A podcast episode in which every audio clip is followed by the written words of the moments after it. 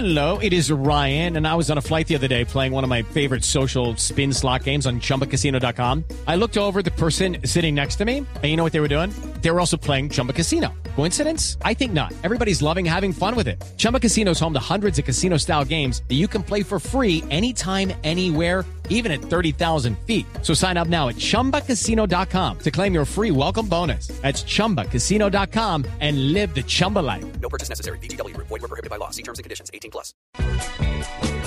Todo el tiempo ¿Qué le pasa? del mundo está dedicado para la nube, definitivamente.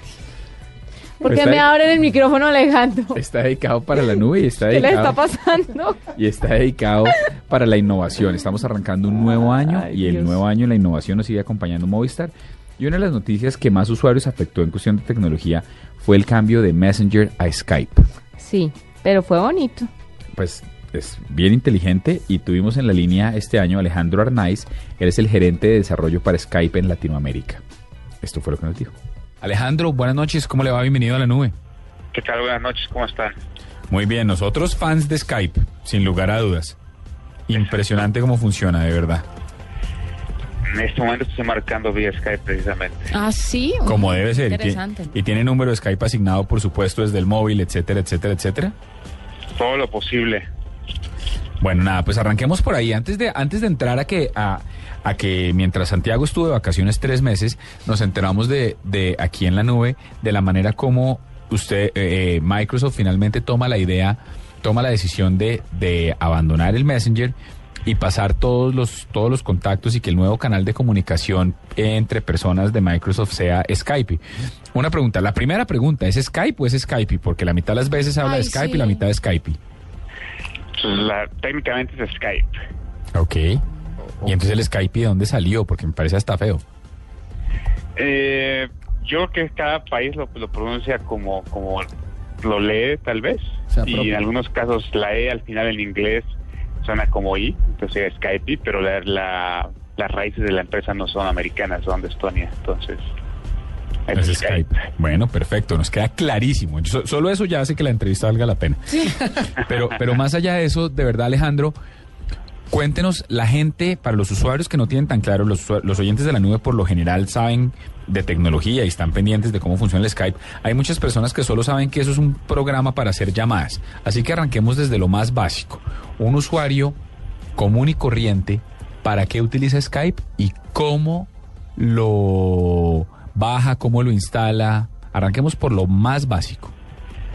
Ok, eh, y de hecho es interesante el, el- cuestionamiento. El año pasado Skype traficó el 25% de larga distancia a nivel mundial, larga distancia internacional. De ese 25%, el 50% fue con video.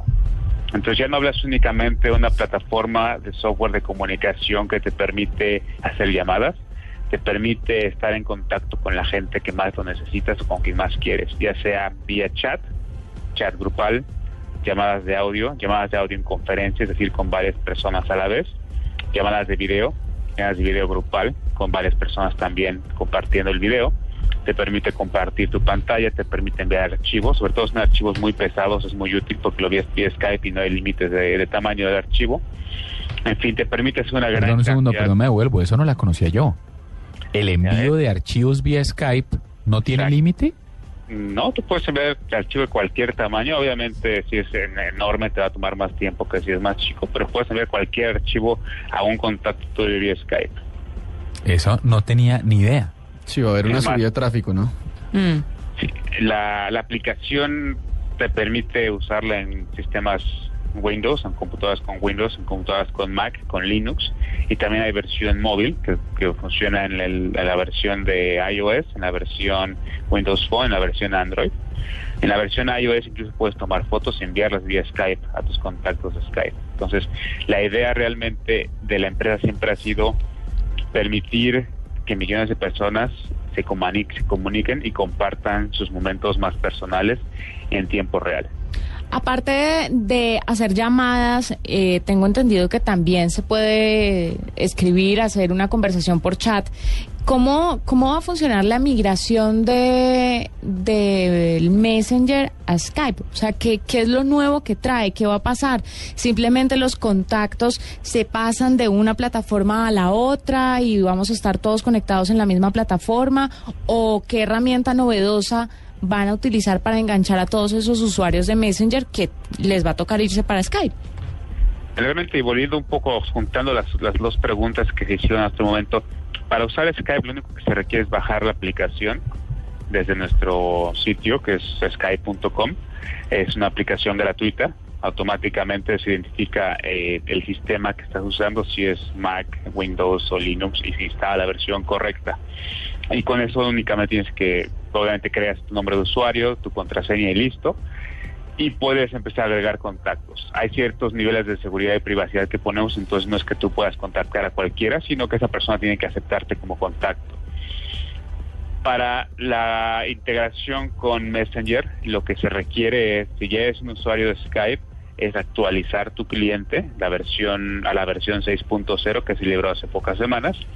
Si no eres usuario Skype, obviamente es abrir una cuenta con la versión 6.0 y la primera eh, pregunta que te va a aparecer al hacer ese, esa actualización o esa instalación es si tienes cuenta de Messenger. Si la tienes, seleccionas que sí e ingresas tu cuenta, tus, tus credenciales de usuario y de password de esa cuenta de Messenger. Automáticamente eso va a importar todos sus contactos de Messenger a tu libreta de contactos de Skype y eso es todo. Puedes empezar a ver su estatus en línea, puedes empezar a contactar y comunicarte con ellos bastante, bastante fácil. Alejandro, eh, un poco, como, eh, como, un poquito sobre, la pregunta de Juanita, ¿cuáles son las, las, lecciones que, que, les deja Messenger que van a no solamente incorporar, sino las que van a evitar eh, eh, eh pues meter en, en, Skype? O sea, en últimas, ¿cuáles son las cosas buenas de, Messenger que, que, van a migrar a, a, Skype y cuáles son las cosas que definitivamente, pues, tanto, tanto tiempo de uso de esta herramienta no, no les dejó buenos réditos y pues no van a incorporar en Skype? Realmente es una es un aprendizaje en conjunto y sobre todo es un la decisión fue en torno a al, al estudio a la a la evolución que ha tenido la forma en que las personas se comunican.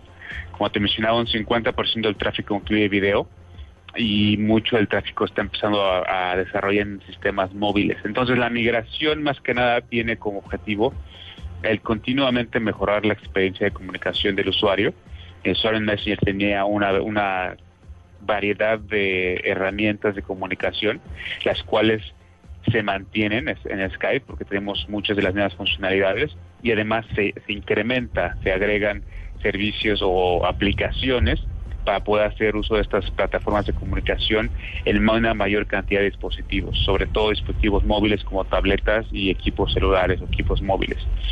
Entonces es, parte de, lo que estamos persiguiendo, es el mejorar esa experiencia del usuario y que el usuario pueda comunicarse no solamente en su escritorio, en su computadora, sino en su equipo móvil, donde quiera que esté, y así mantenerse en contacto y compartir el momento que sea más necesario para ellos y el momento que lo quiera hacer.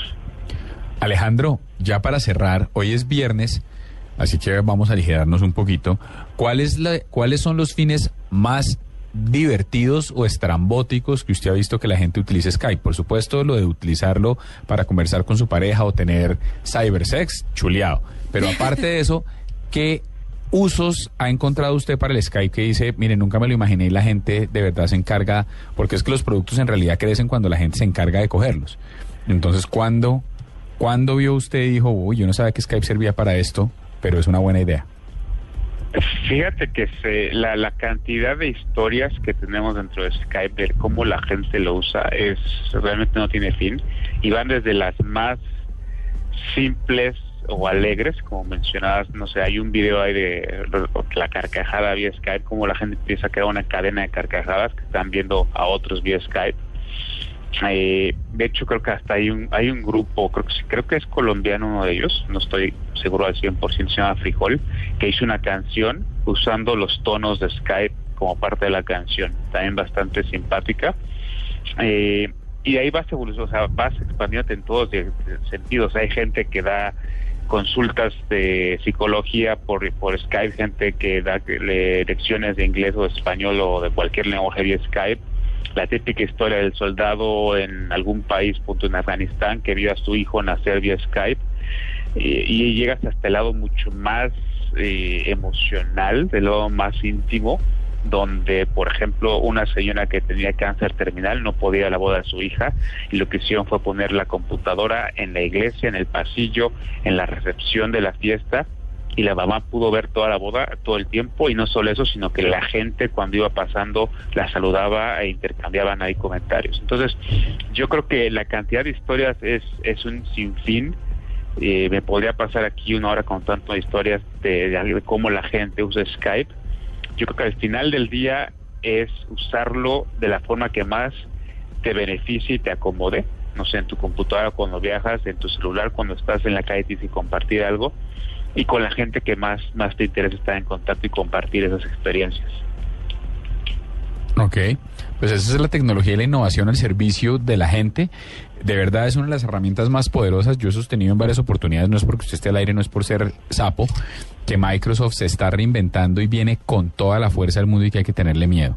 De verdad, eh, Skype es una de sus armas secretas, así que lo felicitamos, qué delicia de trabajo y, y gracias por habernos acompañado en la nube. Gracias a ustedes y buen fin de semana.